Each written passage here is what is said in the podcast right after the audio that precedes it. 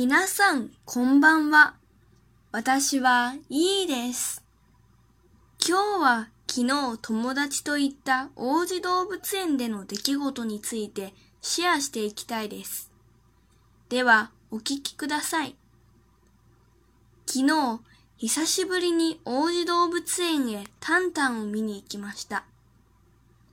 入園できるのは事前申し込みして抽選で当たった人だけで、なんといつの間にか近所の友達のお母さんが申し込みしてくれていたそうでした。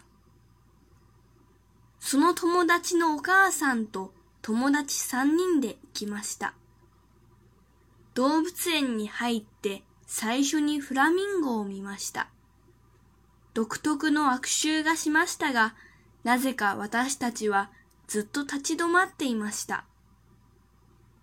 その後はクジャクと白鳥と何かわからない鳥を見ました。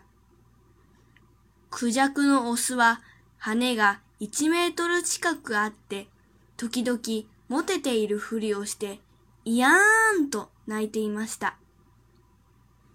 何かわからない鳥はサービス精神旺盛でカメラ目線でした。それから遊園地に行きました。みんなで一回乗り物に乗りました。友達が射的にチャレンジしていましたが、全然当たらなくて、いつもは一番高いテンションがだだ下がりのようでした。そして、ついにタンタンを見に行きました。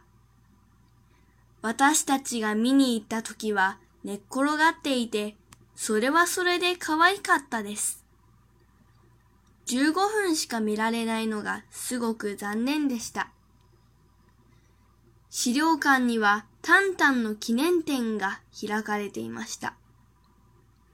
感謝の言葉でいっぱいで、こっちまでしみじみとしました。最後にペンギンを見て帰りました。思い返してみれば、タンタン以外に鳥しか見ていませんでした。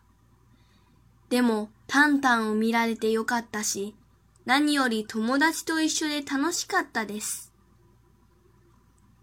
今日の作文は以上です。ちょっと長いですが、ぜひ日本語の勉強に活用してください。关注微信公众号“日飘物语”，可以对照文稿学习。それでは、またね